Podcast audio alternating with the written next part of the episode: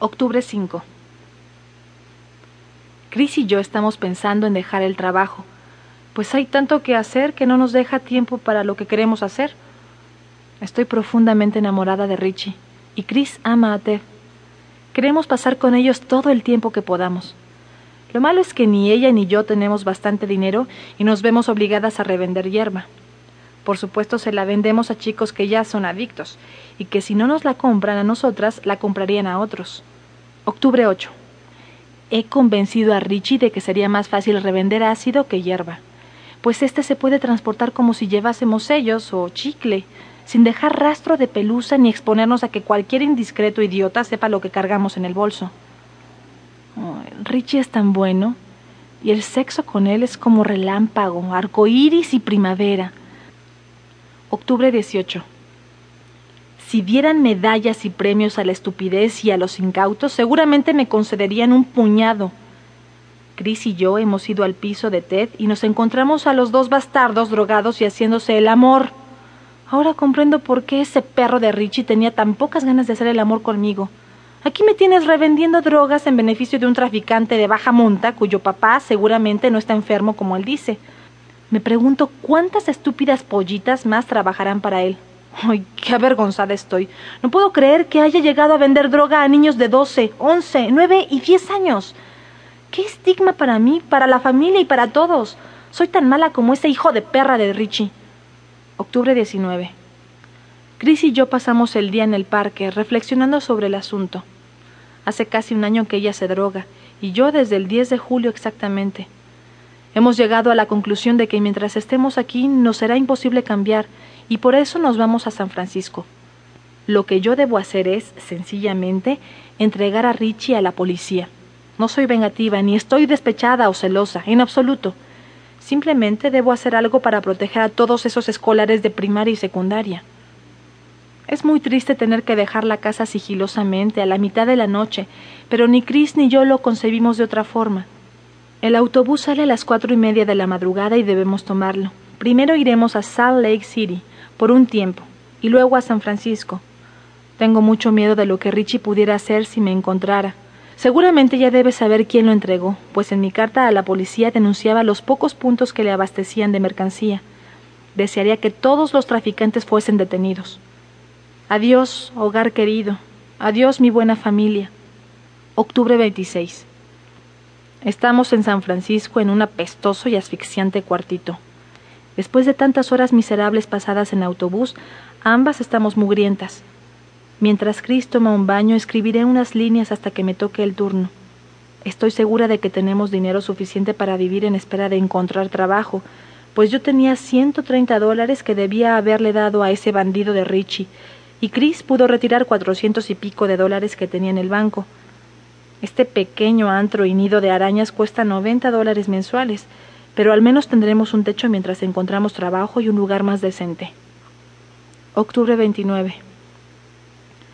Encontré trabajo en una pequeña tienda de ropa interior. No pagan mucho, pero por menos nos dará para comer algo. Chris seguirá buscando un empleo mejor, y cuando lo encuentre yo dejaré el mío para buscar algo más atractivo. Noviembre 3. Chris por fin encontró trabajo. Es en la tiendecilla más formidable que he visto en mi vida. Sheila es la propietaria y sin duda alguna es la mujer de aspecto más fabuloso que he visto en mi vida. Noviembre 13. Mi nuevo trabajo me encanta. Para mí el señor Melani es como mi segunda familia. Noviembre 23.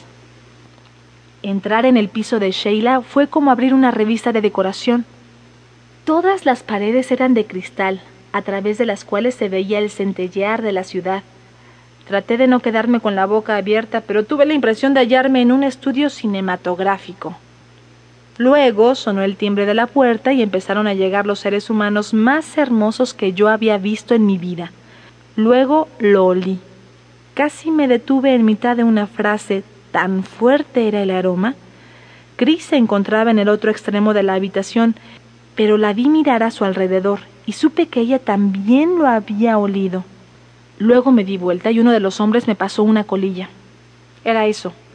Nunca había deseado nada con la intensidad que deseé ser desgarrada, despellejada. Tal fue el escenario y tales las comparsas, y yo quise ser parte de aquello. Chris y yo pernoctamos en casa de Sheila. Hasta muy entrada la tarde no pudimos volver a nuestras sombrías cuatro paredes. Estoy algo preocupada por lo que pasó. No sé si fumamos hachís. Difícil de conseguir ahora o qué pero tengo la impresión de que va a comenzar otra vez aquello de estoy o no embarazada hasta el mes próximo. Una cosa es cierta. Si volvemos a las andadas, tomaré la píldora. No puedo soportar la incertidumbre. Anoche fue la peor noche de mi puerca, podrida, apestosa, terriblemente cabrona vida. Solo éramos cuatro y Sheila y Rod, su novio en turno, nos iniciaron en la heroína. Al principio tuvimos algo de miedo, pero luego nos convencieron de que todas las historias del horror que se cuentan sobre la heroína son puros mitos. Creo, no obstante, que estaba muy excitada y la verdad es que me moría de ganas de probar viéndoles a ellos prepararlo. El sabor me produce una gran sensación, diferente a todo lo que había probado. Me sentí amorosa, fatigada y maravillosamente blanda, como si flotase sobre la realidad y las cosas del mundo se hubiesen perdido para siempre en el espacio.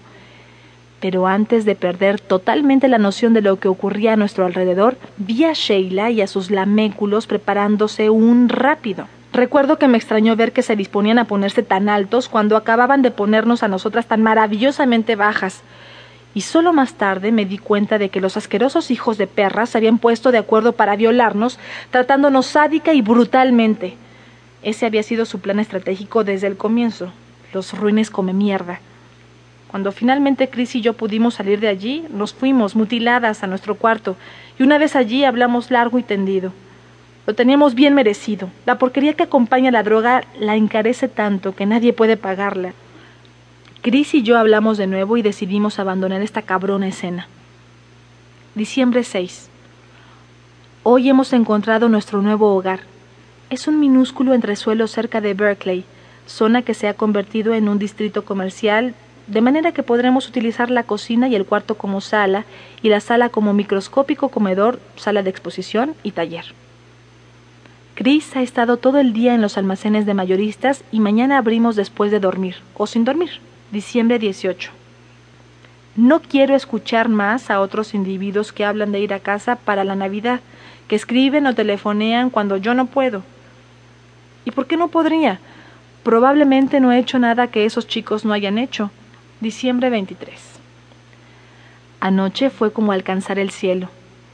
El avión llegó con retraso, pero mamá, papá, Tim y Alexandria fueron todos a esperarme, y lloramos sin reparo y como niños. Los abuelitos llegan hoy en avión, para verme y para quedarse a las festividades navideñas.